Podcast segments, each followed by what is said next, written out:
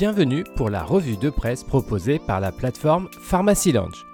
Que faut-il retenir de cette semaine d'actualité en pharmacie? Plus de 9 pharmaciens sur 10 adhèrent à un groupement, titre cette semaine le quotidien du pharmacien.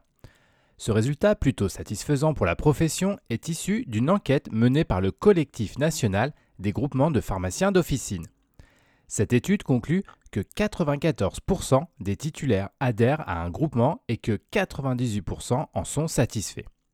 Les trois critères principaux mentionnés par les pharmaciens interrogés justifiant cette confiance sont les conditions commerciales des laboratoires, la liberté de choix et le coût de l'adhésion.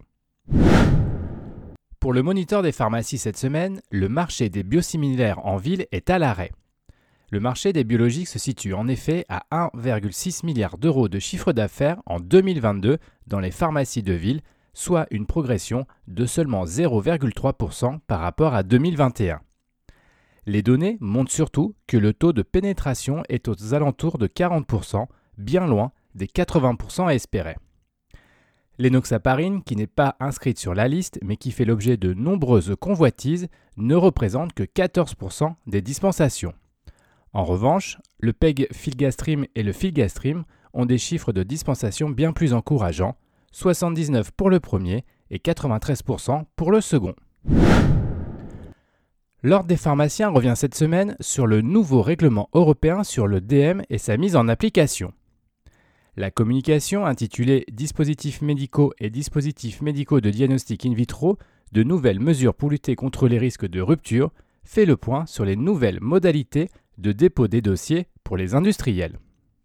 En résumé, la date butoir est repoussée en 2027 pour les DM à risque élevé et même en 2028 pour les autres. Ces nouvelles dates visent à éviter des ruptures sur des dispositifs essentiels n'ayant pas encore validé leur dossier de mise en conformité. Viatrice soutient le développement de la thérapie digitale en ville. Le laboratoire va ainsi soutenir des actions dans les domaines de l'observance et de la prévention patient en établissant des partenariats avec des startups travaillant sur ces thématiques.